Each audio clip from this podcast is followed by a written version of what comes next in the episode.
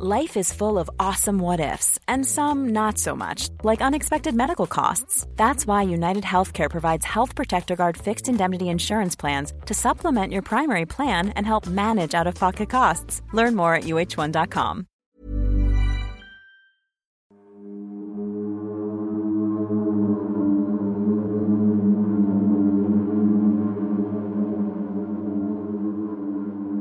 que el sacerdote, a espaldas de ella, hace esta seña más o menos, que es la, se- la señal de la Santa Cruz, y en ese momento la señora hace cuenta que la empujaron tres hombres muy fuertes y la arrastraron.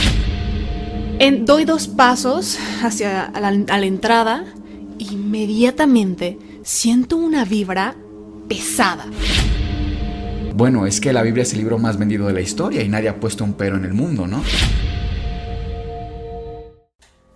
Hola a todos, bienvenidos sean al Antipodcast. Yo soy la doctora Caso Tamendi, detrás de cámaras Sergio Bocanegra y frente al micrófono, como cada domingo de terror, el doctor Miguel Padilla. Muchísimas gracias a todos los que dejan su propinita pulsando el botón de gracias si es que nos ven vía YouTube o nos comparten desde su plataforma favorita. Esto es el Antipodcast y hoy presentamos analizando casos de posesiones demoníacas. Miguel, yo sé que tú has estudiado mucho acerca de demonología. ¿Nos Sí. puedes dar la definición, por favor, de posesión demoníaca? Una posesión demoníaca es la habilidad que tiene un demonio de actuar a nivel de movimientos corporales, de voz y de comportamiento a través de una persona. Y eso es muy importante porque luego lo confundimos con otros términos. Por ejemplo, el de infestación. Decimos, esa muñeca está poseída. Y no es cierto, un objeto finalmente no puede ser poseído, sino que es infestado y también un lugar, por ejemplo, es infestado, no una casa poseída, una casa infestada. Miguel, ¿y qué sabemos acerca de la influencia demoníaca? La influencia demoníaca es actividad demoníaca en presencia de una persona. Por ejemplo, una persona que detecta sombras, que siente movimiento, que se siente observado, que ve que una sombra se mueve durante, o sea, ejerce movimientos cerca de esta persona, que escucha pasos, que luces se prenden y se apagan de forma inexplicable. Y eso es muy interesante porque de hecho se divide en interna, cuando solamente la persona que lo sufre es quien lo detecta. Y en externa, cuando a su alrededor hay personas que también lo detectan, es decir, hay testigos. Incluso se puede documentar a nivel de fotografía o de video, lo cual pone en la mesa también un tema interesante, porque una persona que asumamos se declara que tiene influencia demoníaca interna, es decir, que solamente esa persona escucha las voces, Solo de ella lo las sombras, percibe. solamente ella lo percibe, un poco como lo diferenciamos a lo mejor de un tema de esquizofrenia, tal vez, ¿no? Hay un caso muy interesante, es una entrevista de una mujer con esquizofrenia y el entrevistador le pregunta, ¿estás viendo en este momento a alguien ahora? Y ella dice, esa pregunta nunca te la voy a contestar. Y le pregunta, bueno, no me contestes si estás viendo a alguien o no en este momento, pero dime por qué no me lo vas a decir. Ella le dice, porque en cuanto yo te digo, estoy viendo allá a una persona, la gente voltea. La gente voltea justo a donde apunté con el dedo y entonces qué peligro que algo que yo sé que estoy alucinando tenga interacción real con personas de mi plano real y que en mi alucinación esa persona los voltee a ver. O sea, es un ejercicio de interacción de realidades muy complejo y por ahí creo que hay un tema psiquiátrico bien interesante. Ok, entonces digamos que si yo tuviera una influencia demoníaca externa, tú podrías verlo. Por ejemplo, vas a mi casa y encuentras que los objetos se caen de la nada, que hay rasguños en las paredes, pasan sombras, escuchan Sí, ruidos súper extraños. Actividad poltergeist. Son casos bien interesantes porque, insisto, se pueden incluso documentar. Y este tema es tan común que incluso hay un artículo de la BBC donde dice que México encabeza uno de los países con más exorcismos a nivel mundial. Ok. Hay un padre que es el padre Mendoza. Él es el coordinador de la Arquidiócesis de Exorcismos de México. Este padre, pues le hacen una entrevista por parte de la BBC y fíjate que comenta unas cosas muy interesantes que las voy a leer así tal cual. A diario recibo entre 15 y 20 llamadas de personas pidiendo ayuda y exigiendo una cita, pues aseguran que están poseídos por el demonio.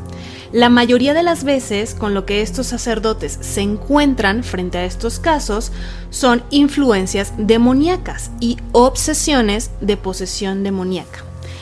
Esos casos se llaman exorcismos menores. No hay un rito especial, sino oraciones espontáneas de acuerdo a las necesidades de cada persona. Ahora, si hay otros signos más fuertes, podríamos pensar ya en una posesión demoníaca, pero esas son muy raras.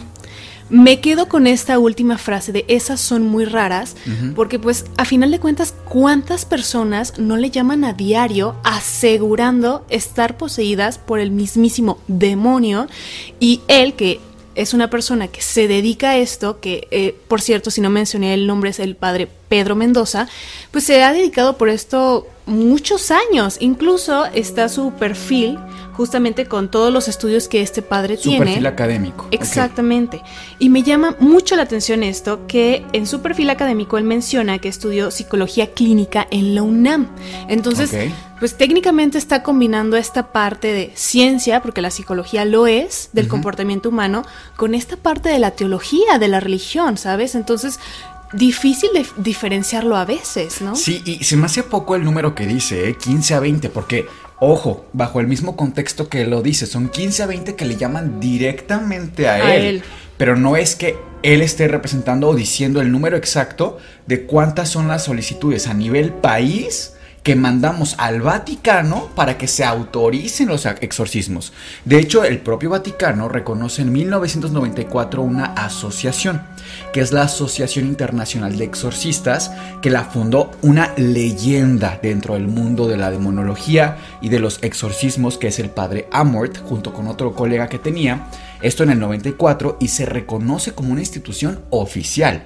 Incluso tiene casi mil miembros, mil exorcistas avalados por el Vaticano como si fuera una especie de sindicato, digamos. Y es esta página a mí me, me voló la cabeza porque te cuento que cuando yo la descubrí me metí a ver porque tienen página de internet. Eso es un, un, espacio tanto real que tiene. Y oficial. Y oficial. Y que tú puedes poner el nombre ahí y te aparece la página. Casi todo está en italiano, desconozco si se puede traducir, habría que ver, pero tienen una sección que es como de noticias. En las noticias ellos ponen muchas veces, no siempre, alertas de ciertas situaciones que están pasando. Hace más o menos unos tres meses me metí porque me gusta curiosear en este tipo de páginas y descubrí una nota que hablaba sobre un libro que los niños podrían adquirir y que además estaba diseñado este libro para niños para que pudieran invocar demonios. Y me llamó muchísimo la atención porque incluso te pone la portada del libro. Esperemos poder poner aquí alguna imagen. Es una imagen bastante amigable, tú la ves y se ve incluso coqueta, divertida, para un niño que le podría llamar la atención. Y en efecto es un libro de demonología. Lo que llama también la atención es, uno, lo fácil que es encontrarlo, incluso en Amazon lo puedes obtener, pero además hay una nota que salió con video y todo de unos niños que supuestamente juegan con este libro. Y digo juegan porque no sabemos si qué tan serio es el asunto. Y logran invocar a un demonio que incluso caen en posesión estos niños y ves el video y bueno, quizá aquí les pongamos algún fragmento. Llama la atención también que según esta nota después como que le da seguimiento, no la encontré ahora mismo, pero según esto preguntan al templo satánico qué pasa con este libro para invocar demonios y que además está al alcance de niños, como muy alarmista y francamente que, que podría parecernos, ¿no?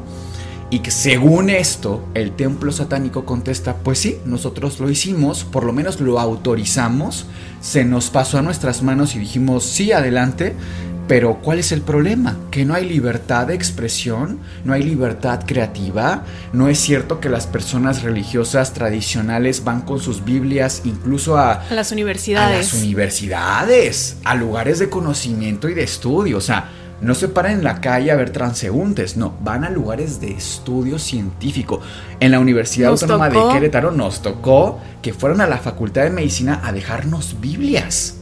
O sea, a evangelizarnos. No digo que esté bien o que esté mal, pero llama la atención como si somos permisivos con ciertas creencias religiosas, pero con otras, ¿cómo van a sacar un libro? bueno, es que la Biblia es el libro más vendido de la historia y nadie ha puesto un pero en el mundo, ¿no? ¿Tú has sabido de algún caso cercano de posesión demoníaca? Sí, de hecho varios. Aquí en la comunidad eh, hay una serie de tradiciones muy interesantes. Muchos no lo saben, evidentemente, pero esta, su pobre casa, estamos muy cerca de varias comunidades, pues digamos, humildes, aquí en la ciudad de Querétaro. Está bien descrito que mientras más pobre es una población, también más importantes son sus mitos, sus ritos, sus creencias. Eso no tiene nada de malo, es algo cultural. Aquí teníamos hace más o menos 20 años una sola escuela secundaria. Imagínate nada más, estoy hablando de muchísimo tiempo atrás. Las personas en aquella época pues mandaban a sus hijos a esta única escuela secundaria porque la siguiente estaba a más de una hora de distancia. Obviamente aquí teníamos ya la parroquia de Nuestra Señora de la Luz, de Nuestra Señora de la Paz, etcétera, que son parroquias católicas. Somos realmente un pueblo creyente.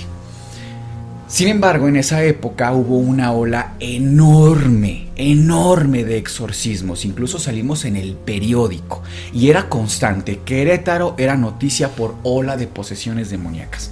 Era una cosa extraordinaria, pero además había muchísimos casos de sectas satánicas. Ojo que no estoy juzgando cada quien sus, sus creencias, ¿no? Pero sí era algo ciertamente muy común.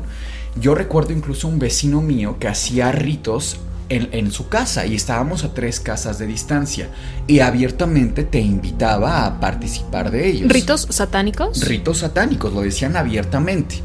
Eh, hacían procesiones, era Ojo acá también que no podemos eh, polarizar que el templo satánico es la única creencia satánica. Mucha gente se ofende también, gente de, dentro del satanismo, cuando hablamos de estas creencias y que, bueno, nos salimos un poco, pero recordemos que hay diversidad y que la creencia puede ser bastante ecléctica. Y cuando digo ecléctica me refiero a que dentro de una misma creencia puede haber muchas diferencias. O sea, por ejemplo, una persona católica no vive su catolicismo necesariamente igual que otra, a pesar incluso de que vayan al mismo templo y formen parte de la misma iglesia. Pues lo mismo con el satanismo, ¿de acuerdo? Eso es importante mencionar. Ahora, cuando yo tuve esta experiencia eh, de, estar tan cerca de, de las sectas satánicas, justamente pasaba que te invitaban de forma muy muy abierta pero además tuve una experiencia ciertamente desagradable con una de ellas. No quiero decir con toda la experiencia, pero sí con una de ellas, porque esta persona que nos invitaba, incluso siendo muy jóvenes, eh, no sé, nos daba mala espina. Quizá realmente era por un tema de prejuicio, probablemente, digo, era muy joven en ese momento, pero además tuvimos un incidente en el que yo constantemente me sentía observado en la casa. Yo estando en la casa, yo dormía en un segundo piso y me sentía en las noches muy observado, me sentía como incómodo. Pero pues no había nadie en la habitación, jamás nadie entró, etc. El punto es que una noche ya era algo demasiado desagradable. Me despierto, incluso estando dormido, fíjate lo que es el cerebro humano que llama la atención, ¿no? Pero escucho un ruido en, la parte de, de afuera de mi cuarto. La ventana de afuera del cuarto daba a la azotea del vecino de atrás. Me asomo por alguna razón y así enfrente de mí, 4 de la mañana, veo al vecino que nos invitaba a su rito satánico viendo mi ventana directamente. No sabes el susto que me dio, que dije, y aparte estaba como diciendo algo. Él estaba desde su ventana viendo a la tuya. Él no vivía en esa casa, o sea, él vivía, ponle tú, a cuatro casas de mi casa. Se saltó de alguna forma y se paraba enfrente de mi casa en esa azotea. Mm, Él estaba parado en la azotea de otro vecino que daba justo enfrente de mi ventana. Entonces, aparte estaba como diciendo algo, no alcanzaba a escuchar, eran unos, no sé, 10 metros tal vez de distancia de mi ventana. Aparte estaba la ventana cerrada hasta la azotea pero estaba diciendo algo, tenía los ojos muy muy abiertos, me acuerdo. Yo no sé si tenía alguna sustancia encima o qué sé yo, o era algún tipo de ritual, no tengo la menor idea, no es como que le iba a preguntar en ese momento qué se le ofrecía, ¿no? A las 4 de la mañana, pero sí tuve esa experiencia desagradable, entonces eso como que envolvió de alguna forma aquí en Querétaro, en esta zona, desde esa época y años posteriores, que el tema de las sectas satánicas tuvieran esta connotación insistentemente negativa. Eh, y, lo digo por experiencia personal. insisto, no que todos sean así o que etcétera. No va por ahí. Ahora, bajo este contexto de incremento en las sectas satánicas y que salíamos incluso en el periódico por tantas posesiones demoníacas, hubo un caso que aquí nos conmovió muchísimo en la comunidad. Era en esta escuela secundaria que te comenté hace unos momentos, grupos de 30, 40 niños. Eran, eran pocos salones, pero eran muy llenos. De estas veces que los niños se ponen de acuerdo para hacer algo, y justamente estos chicos, chicos que iban saliendo de la primaria, muy jóvenes realmente, consiguen un tablero Ouija. Un tablero Ouija, para quienes no ubiquen, es una madera que, es, que tiene una serie de números, de letras, que dice hola, adiós, y que está diseñada desde hace tiempos muy, muy antiguos para mantener contacto con el mundo espiritual. Muchas veces se utiliza para tener también contacto con demonios, justamente. Ahora, después incluso podríamos hacer un video de poniendo a prueba este tipo de, cosas, pero estos niños consiguen un tablero Ouija para jugar, se esconden, una vez que se acabaron las clases, se esconden todos en diferentes zonas, uno se va al baño, otro detrás de un arbusto, etc.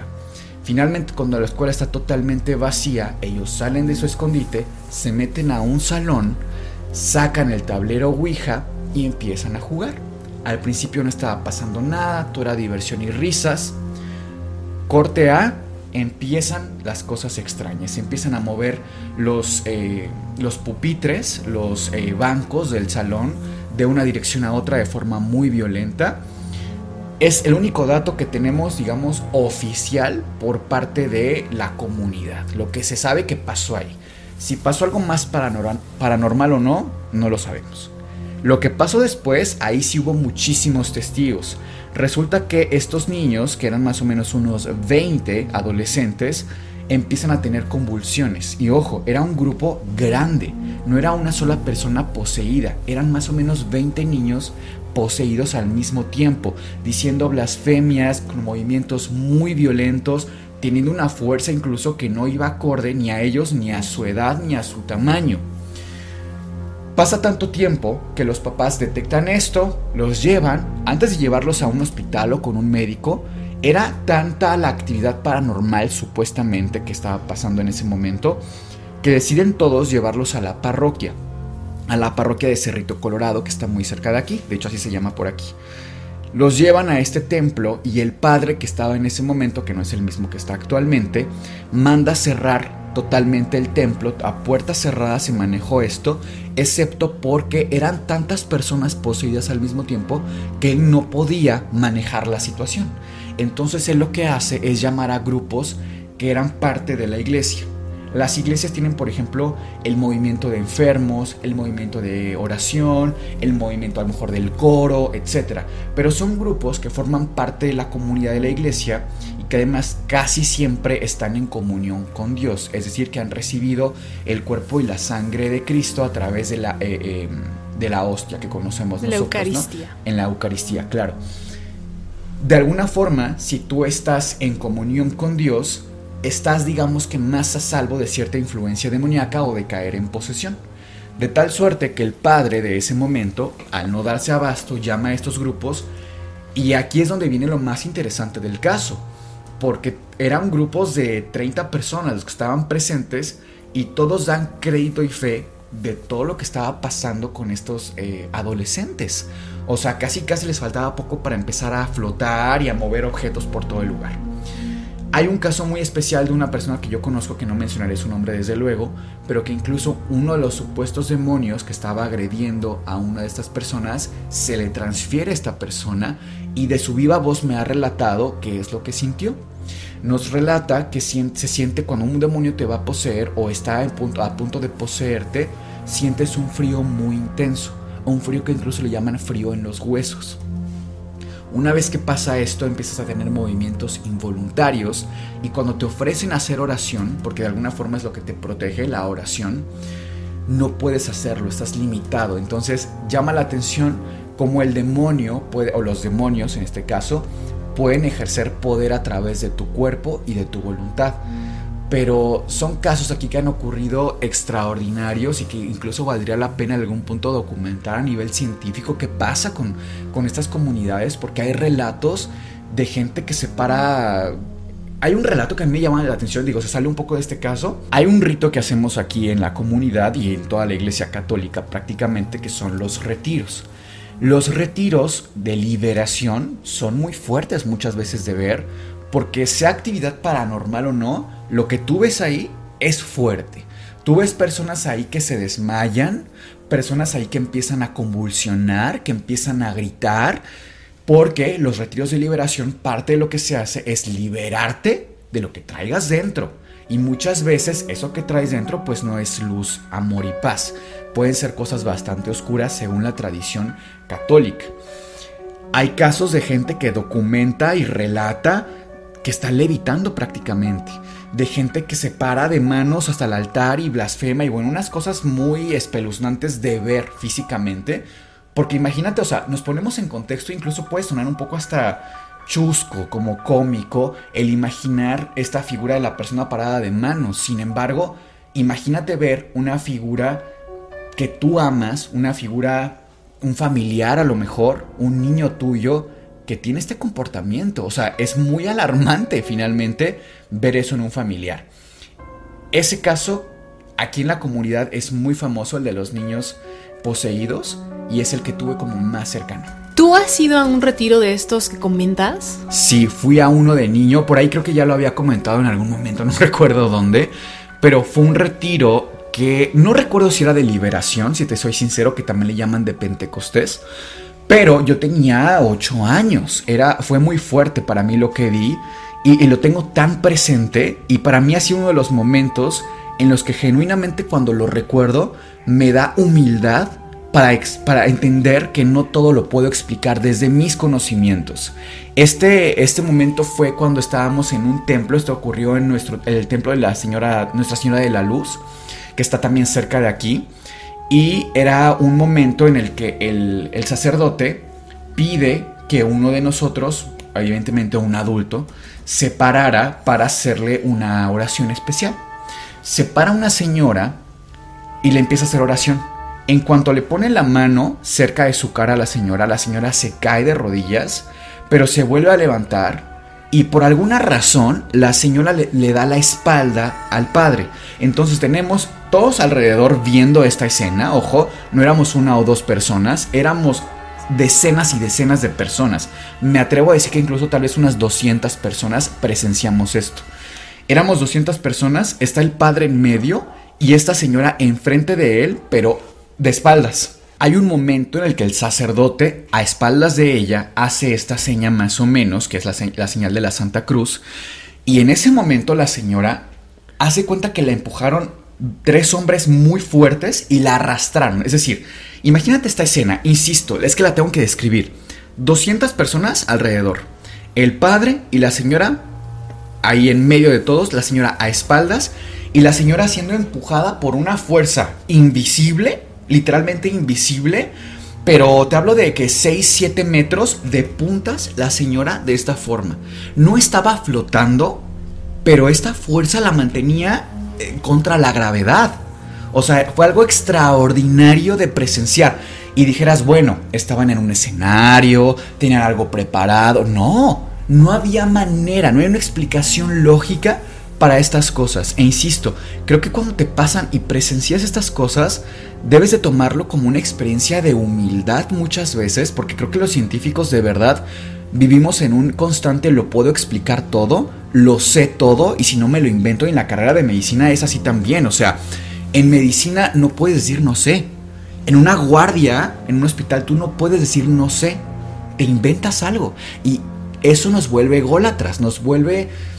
Eh, incrédulos, pero de una forma negativa, me parece. El decir no sé te ofrece también una posibilidad a todo el marco de lo desconocido, ¿no? Oye, Cas, pero yo sé que tú estuviste presente en un caso muy interesante de posesión demoníaca y un caso médico además que recuerdo que incluso me, me platicaste en aquella época.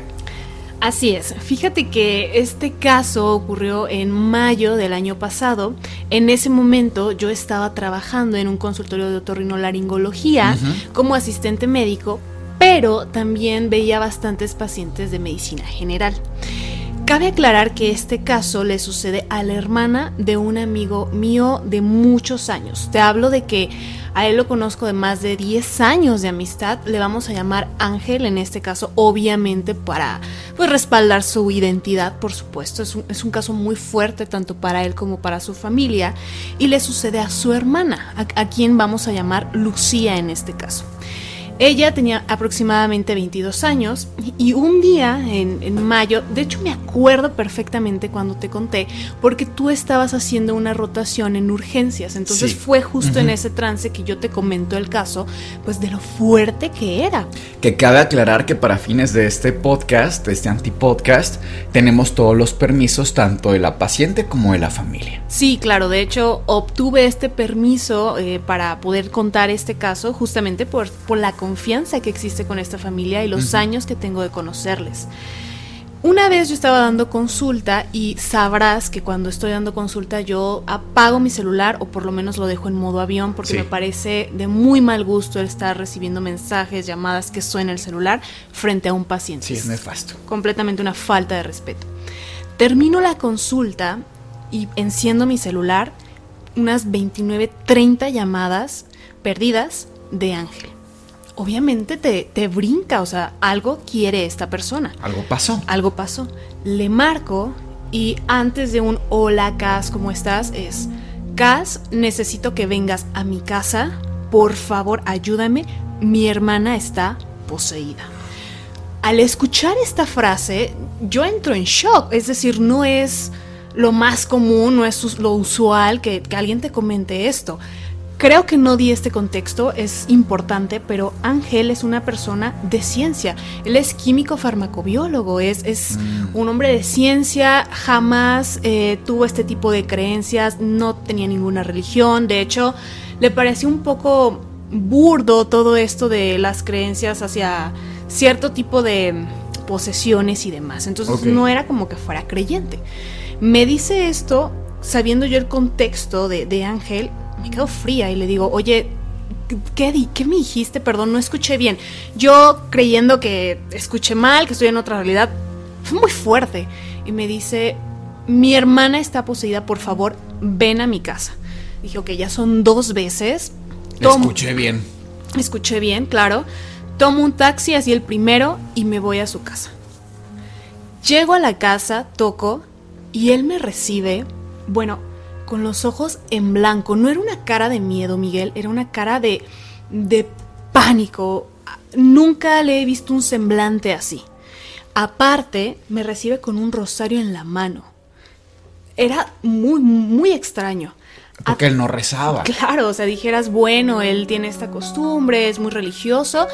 Claro que lo tomas con total normalidad, no es que yo esté juzgando las creencias de otra persona. Pero no te cuadraba. No, me cuadraba. Aparte, insisto, no es alguien que conozca de unos meses para acá. Somos amigos de muchos, muchos años. En, doy dos pasos hacia la, a la entrada. Inmediatamente siento una vibra pesada. No sé si alguna vez has tenido esta sensación de que no, no está pasando como tal algo, no hay físicamente algo, pero sientes hasta como un frío que te hela la sangre. Es, es raro de describir. Se siente una vibra pesada y me dice, por favor pasa a la sala, ahora vuelvo. Entro a la sala y veo a cuatro mujeres de negro, rezando, con susurros, con velas en las manos, o sea, una, en una mano una vela y en la otra un rosario.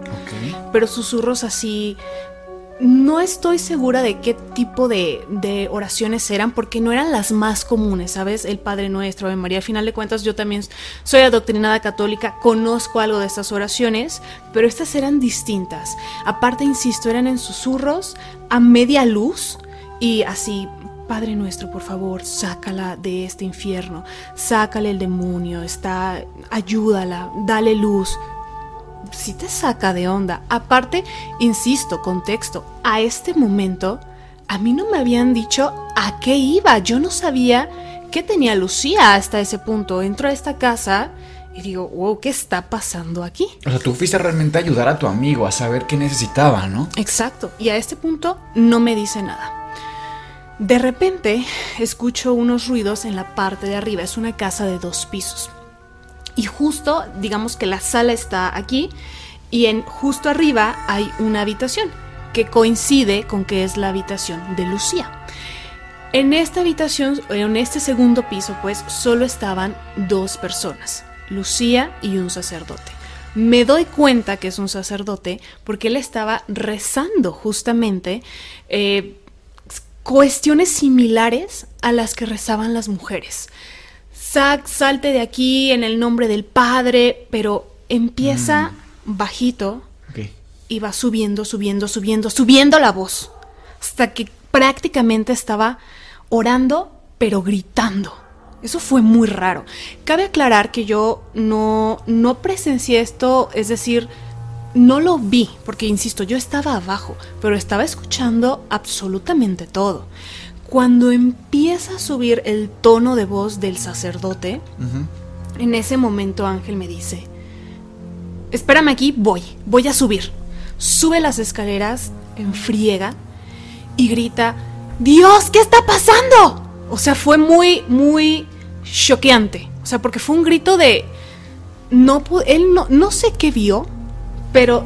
Ángel fue el que gritó. Ángel fue el que gritó. ¿Qué está pasando aquí?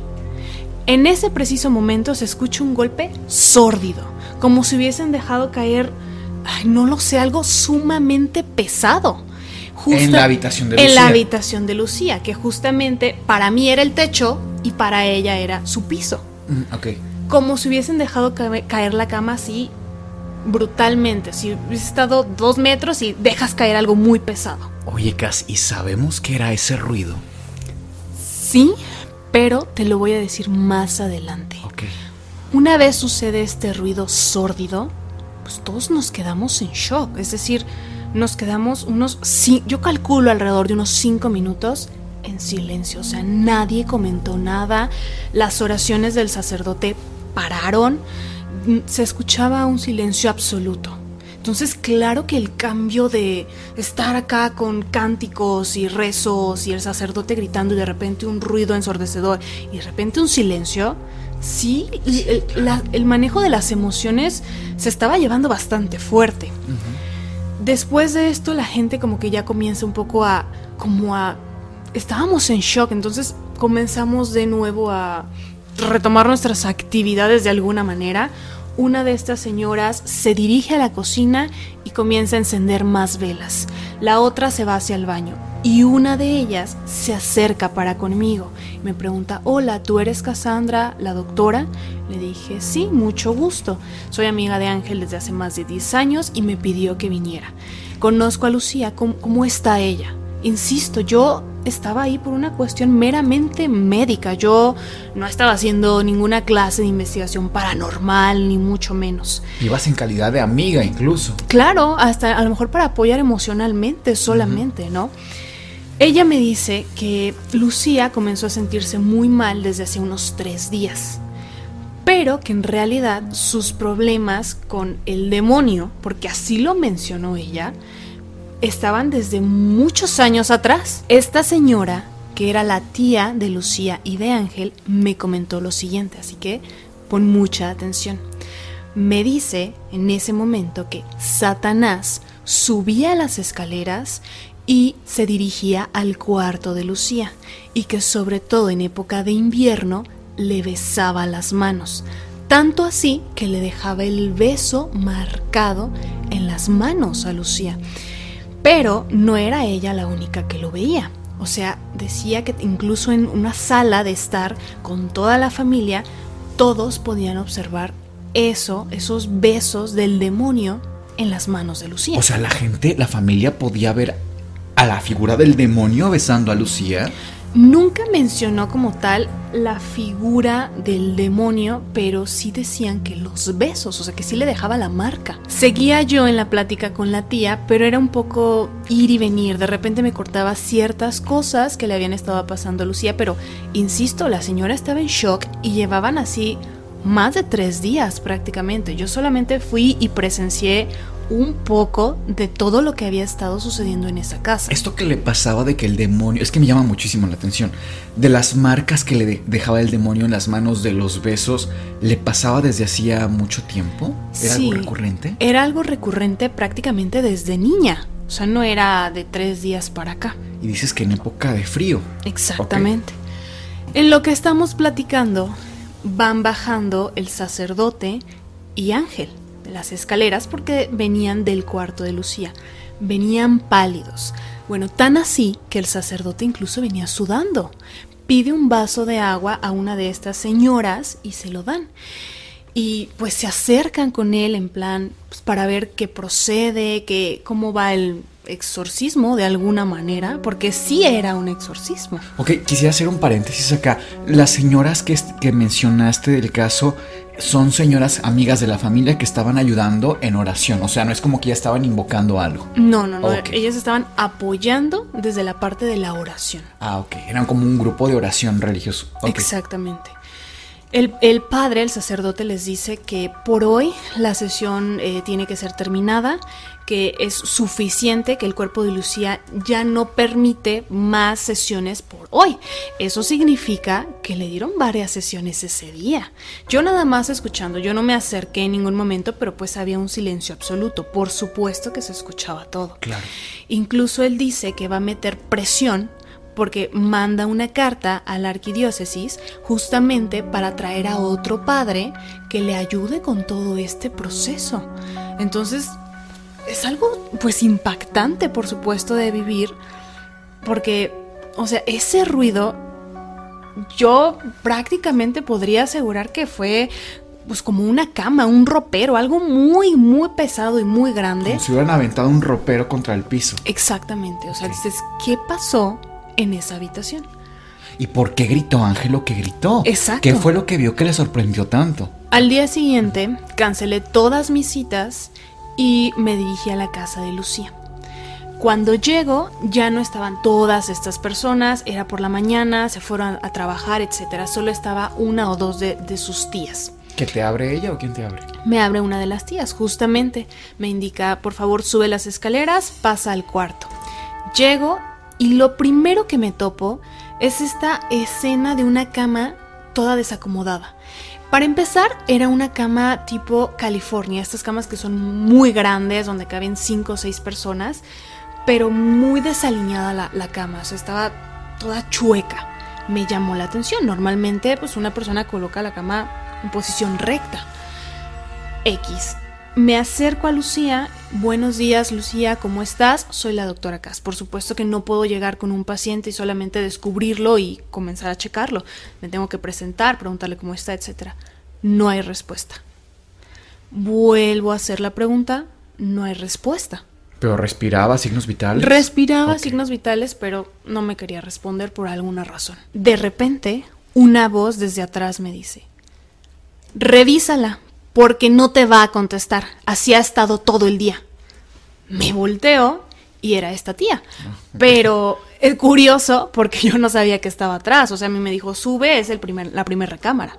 Pero pues bueno, me, me dice esto, dije, bueno, yo tengo la autorización de un familiar. Adelante, tomo una sábana porque ella estaba cubierta por una sábana blanca. Y veo que la sábana, sábana perdón, estaba mojada, pero no uniformemente. Fue raro, pensé que era a lo mejor porque estuvo sudando la chica, etc.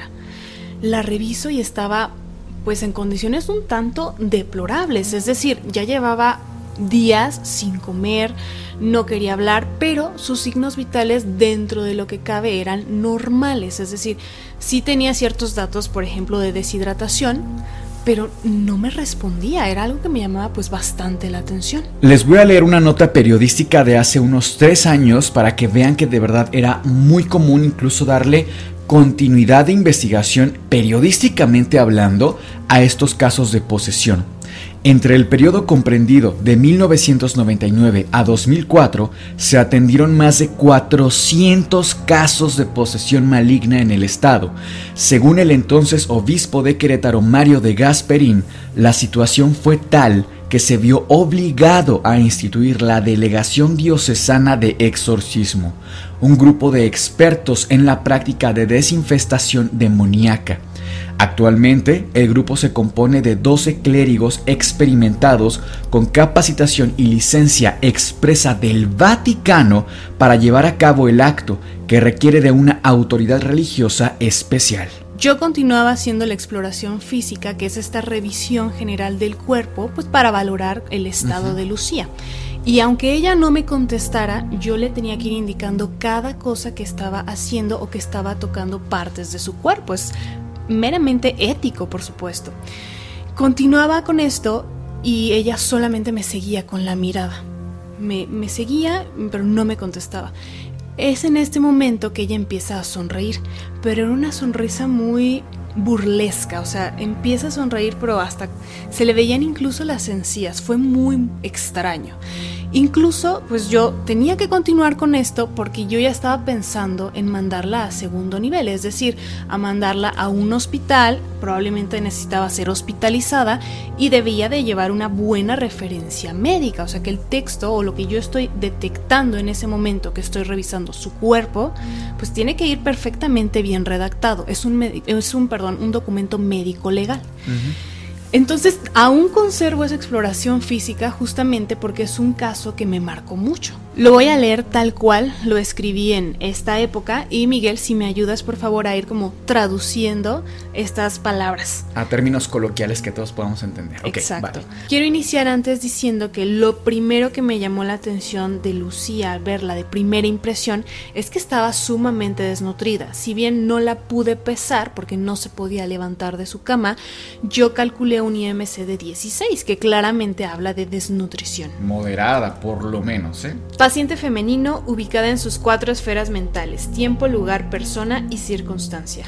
Lucía sabía quién era, dónde estaba, por qué estaba donde estaba y en qué época estaba viviendo. Presentando diaforesis. Una, una sudoración excesiva de todo el cuerpo. Normocéfala. Su cabeza era de tamaño y forma normal. Cabello de implantación normal. El nacimiento del cabello de Lucía era normal. Desviación de globo ocular derecho hacia la línea media. Globo ocular izquierdo normal. Su ojo izquierdo veía hacia el frente mientras el derecho estaba desviado hacia en medio, como haciendo visco solamente con el ojo derecho. Diplopía. Lucía tenía visión doble. Mucosa oral deshidratada. Tenía la boca seca, cuello con huellas de rascado en regiones laterales. Lucía tenía rasguños en ambos lados del cuello. Ruidos cardíacos normales. Cassandra le revisó el corazón a Lucía con su estetoscopio, lo escuchó y no detectó nada anormal. No se integra síndrome pleuropulmonar. Cassandra le revisó los pulmones a Lucía con su estetoscopio, lo escuchó, lo percutió, lo revisó de forma general y no detectó nada anormal. Abdomen sin exceso de panículo adiposo, con peristalsis conservada. Su abdomen no tenía ningún bulto y además sus movimientos intestinales eran normales. No doloroso a la palpación. No le dolía cuando Cassandra se lo tocó manualmente. Ambas muñecas de extremidades superiores como inferiores presentando hematomas, esto por mantenerse amarrada por periodos largos durante la noche. A Lucía la amarraban durante la noche y eso le dejaba un moretón tanto en las muñecas como en los tobillos. Resto de la exploración física normal. Ok. Bajo las escaleras, junto con la tía, llegamos a la sala de estar y le comienzo a hacer más preguntas, sobre todo respecto a las marcas, a los supuestos besos del demonio, porque sí esperaba encontrar pues algunas marcas en sus manos. Me comenta ella que sucedían sobre todo en invierno, en época de mucho frío y por las noches, y que prácticamente toda la familia alguna vez en su vida le vio estas marcas a Lucía. Pero no era Solamente a Lucía le pasaba esto. Solamente a Lucía justamente. También aproveché para preguntarle pues por qué tenía marcas de que había sido amarrada tanto de sus muñecas como de sus tobillos. Yo no sabía este punto, pero me comenta que ella se ponía muy violenta, Lucía, solo por las noches. Tanto así que comenzaba a autoagredirse y por eso tenía estas marcas de que ella misma se lastimó el cuello, pero que era algo muy violento. Normalmente no le hacía daño a los demás, pero sí a ella misma. Entonces optaron por amarrarla justamente. Antecedentes heredofamiliares de importancia dermatológicas, psiquiátricas que tuviera Lucía. En la familia ninguna enfermedad de importancia, ella psiquiátricas tampoco no tenía ninguna enfermedad diagnosticada, solo tuvo Epstein-Barr, que es un virus, a los nueve años, pero no dejó ninguna clase de secuela. Era una chica hasta este punto completamente sana. ¿Y recuerdas más o menos cuánto, o sea, este episodio también de la diplopía, del movimiento del ojo, cuánto, o sea, ya le había pasado antes, fue la primera vez, cuántos días tenía, era agudo, era crónico? No le había pasado nunca antes esto y sí fue agudo, es decir, tenía máximo 3-4 días que comienza con estos síntomas, es decir, todo fue de repente que empieza así. También por eso fue tan alarmante para la familia, por supuesto. A este punto, Miguel, me gustaría preguntarte cuáles son tus hipótesis médicas, porque si bien este caso particularmente se puede ver desde ambas aristas, desde la parte religiosa, pero también desde la parte médica. Y ojo, no significa que una esté en contra de la otra, sino más bien pueden incluso coexistir. Sí, justo pienso eso. O sea, no es que invalidemos una sobre la otra o dejemos de ser doctores o, y nos volvimos chamanes, curanderos. No, es que independientemente de que no tuviera ningún demonio, lo cierto es que les afecta este tema. O sea, socialmente, psicológicamente, hay un tema familiar aquí que no podemos quitar, ¿no? Para mí, híjole, es un problema agudo de salud, es un problema que inició súbitamente, lo cual, por ejemplo, a nivel neurológico yo descartaría algún tipo de tumor, por ejemplo, ¿no? Pero no descarto tampoco algún tipo de hemorragia intracerebral por algún tema vascular y que desencadena muchos de los síntomas. Quitando la parte religiosa, insisto, no que la invalidemos, pero sí creo que es un caso tan complejo que vale la pena ver la parte religiosa y tratar de resolverla por un lado y luego la parte médica y luego tratar de conectarlas. Exclusivamente la parte médica, a mí me llama muchísimo la atención el tema de las marcas de los besos del diablo y que además te lo digan como con tanta seguridad. Naturalidad incluso. Naturalidad. Si lo quitamos el factor demonio, a mí me suena, por ejemplo, y es que tú mencionaste, es cuando hay época de frío a mí me suena mucho a un tema vascular, a un tema de síndrome de Raynaud o de fenómeno más bien de Raynaud, que para quienes no lo sepan es un fenómeno vascular. ¿Qué pasa acá? Que a través de un tema de inmuno... Es que no quiero utilizar palabras muy rimbombantes o médicas para que todos podamos estar como en la misma sintonía, pero por un tema inmunológico se desencadena un tema vascular, es decir, de arterias y de arteriolas, que son arterias más pequeñitas en las partes distales del cuerpo. Lo que pasa es que hay un fenómeno de eh, que se hacen digamos más chiquitas, se contraen las arteriolas y esto genera una marca especial como de cambio de coloración. Primero se ponen blancas porque la sangre no circula, después empiezan a poner moradas porque pues falta el oxígeno y lo que vemos es sangre desoxigenada en los dedos y finalmente se ponen rojas porque otra vez recuperamos la vascularidad y entonces este cambio de color les vamos que aparte es constante. Es constante. Les vamos a estar poniendo imágenes aquí para quienes vean vía YouTube del eh, fenómeno de Renault que es muy muy característico. A mí me suena a eso por el tema del frío que mencionas Muchas personas, y lo comentábamos en el relato que yo te eh, platiqué, asocian a que el demonio se presenta en un lugar y el demonio tiene la propiedad, curiosamente, de cambiar la temperatura. Uno pensaría, viene del infierno, va a ser caliente, ¿no? Huele a azufre y es caliente. Pero casi siempre los relatos nos hablan de que causa frío, un frío que te congela los huesos, yo te comentaba al inicio. Sin embargo, aquí no parece que el demonio cause el frío y le bese las manos sino que el frío, si quitamos al demonio, causaba el síndrome del fenómeno de Renaud. Ahora, curiosamente, hay otro, otra enfermedad, otra patología que nos podría explicar el tema de los ojos. Lo que ella presenta parecería una neuritis óptica, un tema en el cual está lesionado, está lastimado su nervio óptico. Además, pues no tiene otros datos a lo mejor de piel, pero sí insisto, fue muy súbito lo que le pasó Entonces yo pensaría, por ejemplo, en un tema de esclerosis múltiple.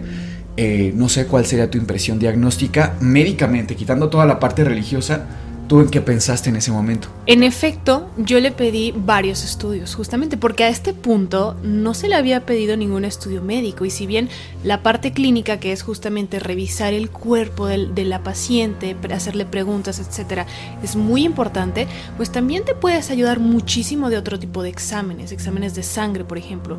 Le pedí un hemograma completo, electrolitos, porque recordemos que había estado vomitando, ya no comía, etcétera. También cómo estaba el estado de deshidratación era importante y le pedí una resonancia magnética justamente pensando en algún tema de esclerosis múltiple. Por ejemplo, es muy común que inician con este tipo de síntomas en los ojos, visión borrosa, que se les ve un ojito de lado, etc.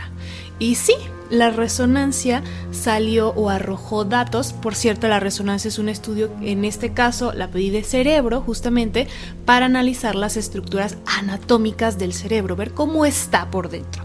Y sí arrojó datos que sugerían esclerosis múltiple. Cabe aclarar que a este punto yo seguía en la casa y le estaba explicando a Ángel de estos estudios médicos que eran necesarios, que en ningún momento se le habían pedido previamente.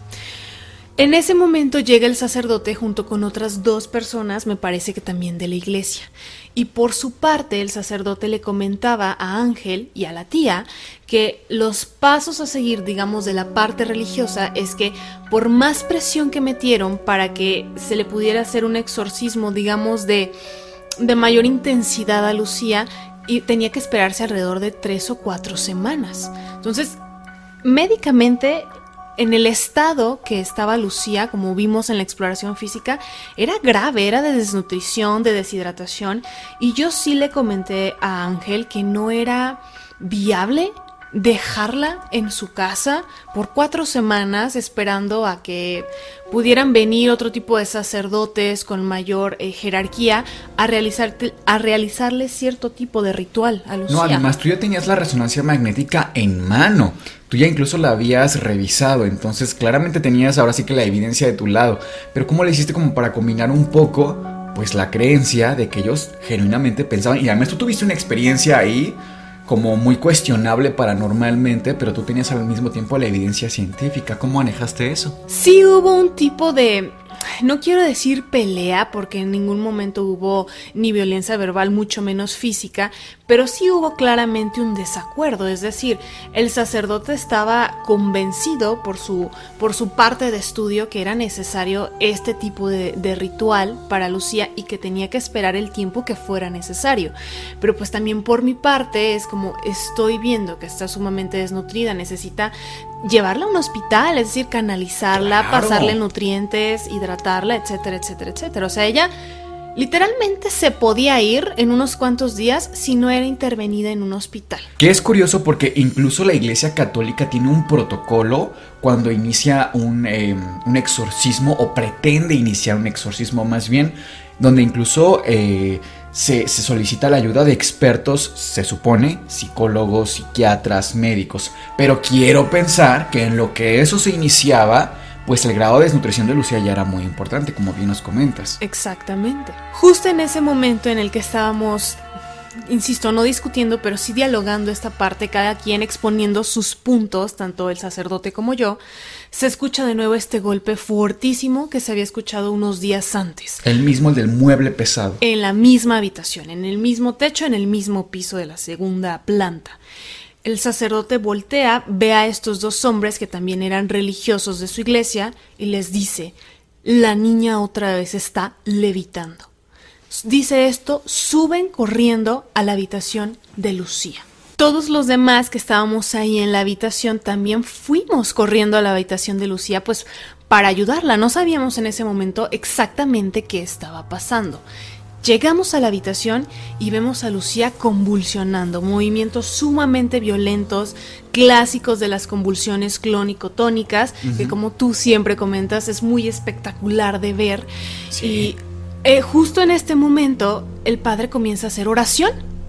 Yo me acerco para tratar de apoyarle, eh, ponerla de lado justamente para que si vomite, pues bueno, no se trague su vómito, La posición de seguridad. Exactamente. El padre comienza a hacer esta oración, empiezo yo a cronometrar pues más o menos cuánto está durando esta convulsión, porque hasta este momento a mí no me había eh, tocado presenciar una convulsión de Lucía como tal, entonces ya tenía otro dato, por Oye, supuesto. Es que qué fuerte, qué fuerte que literalmente lo tanto tú como el sacerdote estaban peleando contra esta cosa que estuviera quejando a Lucía, llámese esclerosis múltiple o el mismísimo Satanás, pero los dos estaban trabajando de alguna forma en conjunto.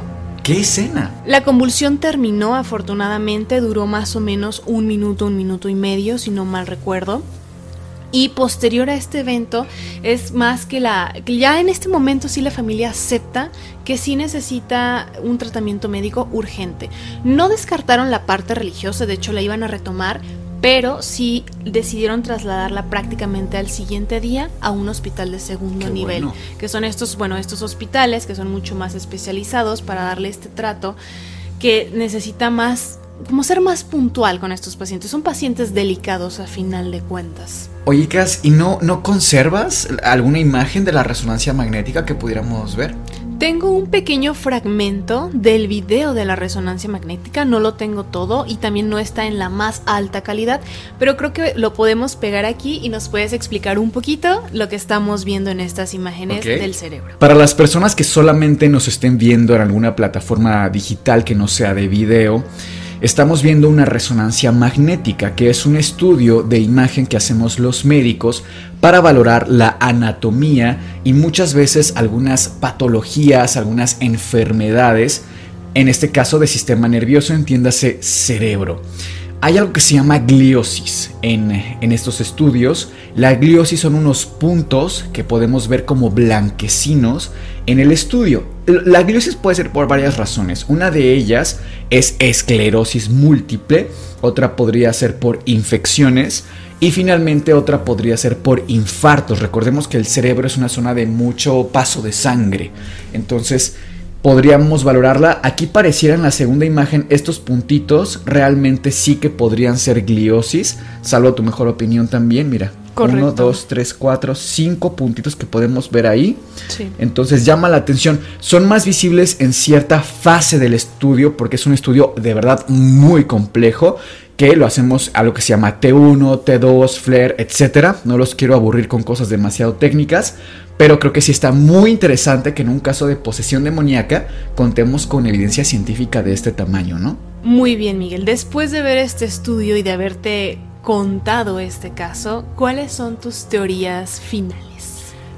El padre Fortea, que es, como hemos comentado acá, un padre exorcista que trabaja para el Vaticano, que escribió La Suma Demoníaca, un libro de demonología bastante eh, sencillo de entender, nos cuenta que según la creencia católica, los demonios no solamente tienen capacidad de infestación, de manifestación, de posesión, sino que además a través de estas pueden ejercer cierto poder en la salud de las personas. Entonces a mí creo que lo podríamos conectar por ahí, tu caso en especial. Para mí sí es un, momento de reflexionar en que las creencias de las personas tienen un peso en la salud de estas personas. Ejemplo, si a lo mejor la familia de Lucía hubiera decidido no trasladarla a un hospital, hubiera sido un caso muy similar al de Annalise Mitchell. Quizá no tan violento como el de ella, pero creo que guarda cierta relación. Yo creo profundamente que hay que respetar las creencias de los pacientes. Si un paciente llega a nosotros que cree en Wicca, en los cuarzos, cree en la Santa Muerte, cree en cualquier tipo de religión o de fe que tenga, que no se contraponga con su tratamiento médico, creo que pueden ir las dos en conjunto. Eso es muy importante. Me gusta mucho que no te alarmaste cuando dijiste que van a seguir con la parte religiosa, o sea, van a seguir los rezos, el exorcismo, sino que tú trabajaste incluso con el padre. Creo que eso es muy interesante, que los médicos estemos cada vez más abiertos y dispuestos a respetar las creencias de las personas. Yo no soy quien como para decir si hubo actividad demoníaca o no, pero definitivamente sí, incluso a ti te pasaron cosas que son muy cuestionables Para mí el diagnóstico con el que se queda así es esclerosis múltiple. Si bien es cierto que la gliosis puede ser causada por otras patologías, sí se explica la neuritis óptica que manifestaba Lucía. Se explica justamente lo que tenía del, fenómeno de Renault, que también se relaciona. Si hubiera tenido otros datos médicos, a lo mejor un reflujo gastroesofágico, que sintiera que se le regresa la comida, ciertamente un vómito, todavía podríamos armar más el diagnóstico sindromático pero creo que hasta aquí mi impresión diagnóstica sería esa, sin descartar y sin irrespetar que tal vez también hubo actividad paranormal. Pero más aún más valiosa de lo que pueda ser o no mi opinión, Cass, creo que la tuya lo es mucho más, porque tú estuviste en el caso, tú fuiste la doctora de este caso, así que ¿cuáles serían tus conclusiones? Pues es que al final de cuentas la resonancia magnética no miente, o sea, ahí están las lesiones y sí tenía mucha eh, sintomatología que es asociada a esclerosis múltiple. Entonces, para mí sí, sí se queda con ese diagnóstico pero quizás sí le doy el beneficio de la duda totalmente de que quizás en esa casa sí había infestación, no posesión demoníaca como tal, de que eh, fuera Lucía quien estaba poseída, pero quizás sí en la casa ya estaban sucediendo cosas extrañas, porque al final es una carga energética muy grande. ¿Cuántas personas no había cuando yo llegué y todas estaban rezando y, sabes, con este ambiente? Y no sé exactamente cuántos días ya llevaban haciendo esto. A mí en ningún momento me pareció mala idea incluso tomar el, tratamiento en conjunto, tanto la parte religiosa como la parte médica, porque de cierta forma darle al paciente esa, esa libertad le hace sentir muy bien consigo mismo. A final de cuentas es la espiritualidad, entonces también mantiene la psique un poco más calmada, tanto para Lucía como para la familia que está alrededor de ella y que le, le transmuta esa energía a Lucía. Si los familiares quizás estén más, más Em, en paz. En paz consigo mismo, le, transmiten a Lucía esta tranquilidad y puede mejorar mucho más rápido, ¿no? Entonces yo en ningún momento me cerré a solamente se va a hacer esto porque yo soy la médica encargada y me cierro a, estas ideas. Claro que no. De hecho, el padre en alguna ocasión fue a visitar a Lucía al hospital, o sea, le permitieron incluso hacer una, una visita, que es algo bastante común. Hay mm, padres que van y ven a sus pacientes por un tema religioso, no necesariamente a realizar un exorcismo en este caso, pero sí, por ejemplo, a darle una bendición, una pequeña oración, ¿sabes? Y creo que está perfecto. Oye, y del primer caso, el que yo te conté, ¿cuáles serían tus comentarios? Yo te quisiera comentar rápidamente los míos. Y recordemos este caso de chicos, adolescentes poseídos en grupo, que además hubo muchísima gente presenciando todos los hechos.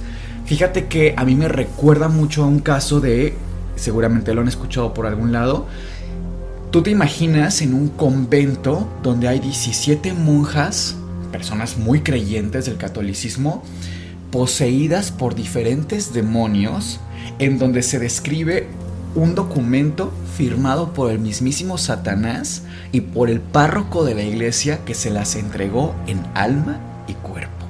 Ese es un caso que se llama el caso de las monjas endemoniadas de Ludon, que si les interesa después se los podemos hacer en otro episodio del Anti-Podcast, pero es un pasaje de la historia increíble, pero me recuerda muchísimo a este caso.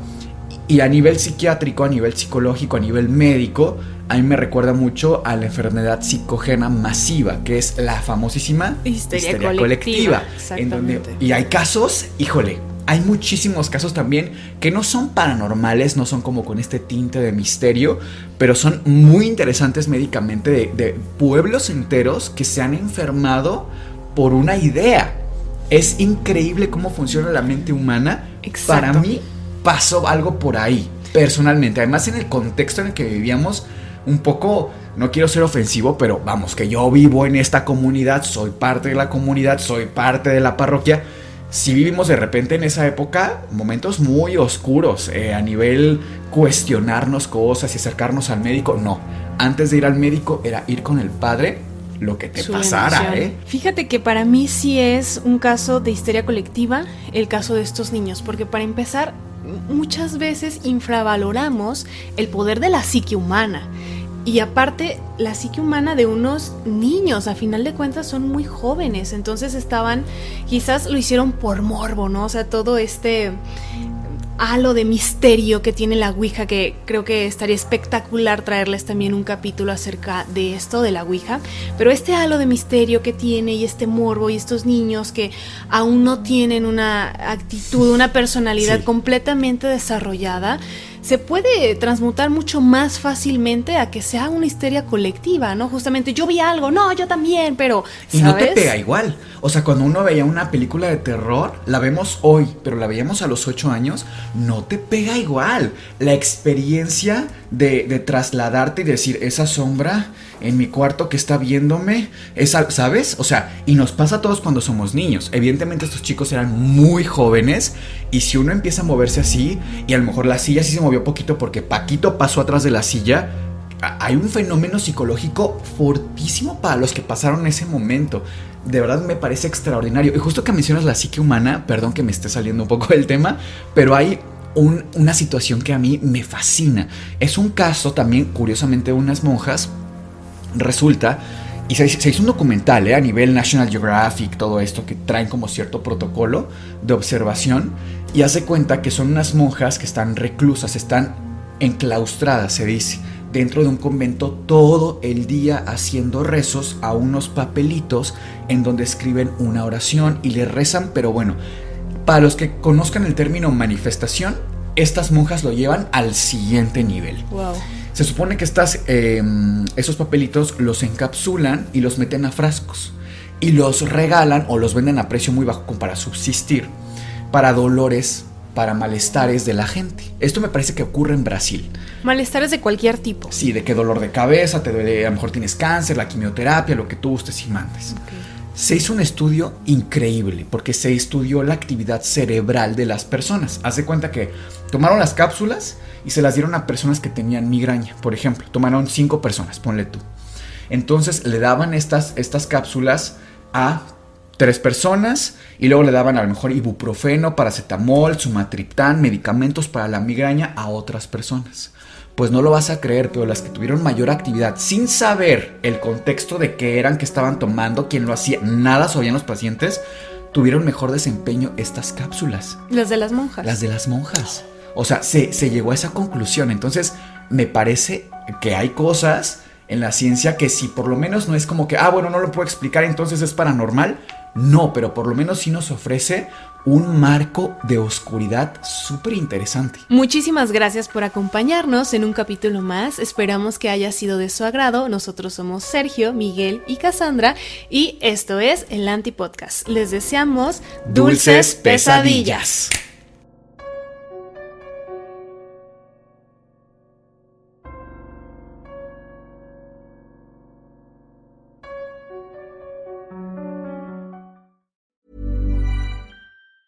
If you thought the only way to get a more defined jawline with natural looking results was through surgery, think again. Juvederm Volux XC is a non surgical injectable gel filler that improves moderate to severe loss of jawline definition and can help you achieve natural looking results with little downtime. Even better, this improved definition lasts up to one year with optimal treatment. No maintenance required. Improve jawline definition for a smooth, sculpted look with Juvederm Volux XC. For important safety information and to find a licensed specialist, visit juvederm.com. That's J U V E D E R M.com. Not for people with severe allergic reactions, allergies to lidocaine, or the proteins used in Juvederm. Common side effects include injection site redness, swelling, pain, tenderness, firmness, lumps, bumps, bruising, discoloration, or itching. There's a risk of unintentional injection into a blood vessel, which can cause vision abnormalities, blindness, stroke, temporary scabs, or scarring. Talk to a licensed specialist to find out if it's right for you.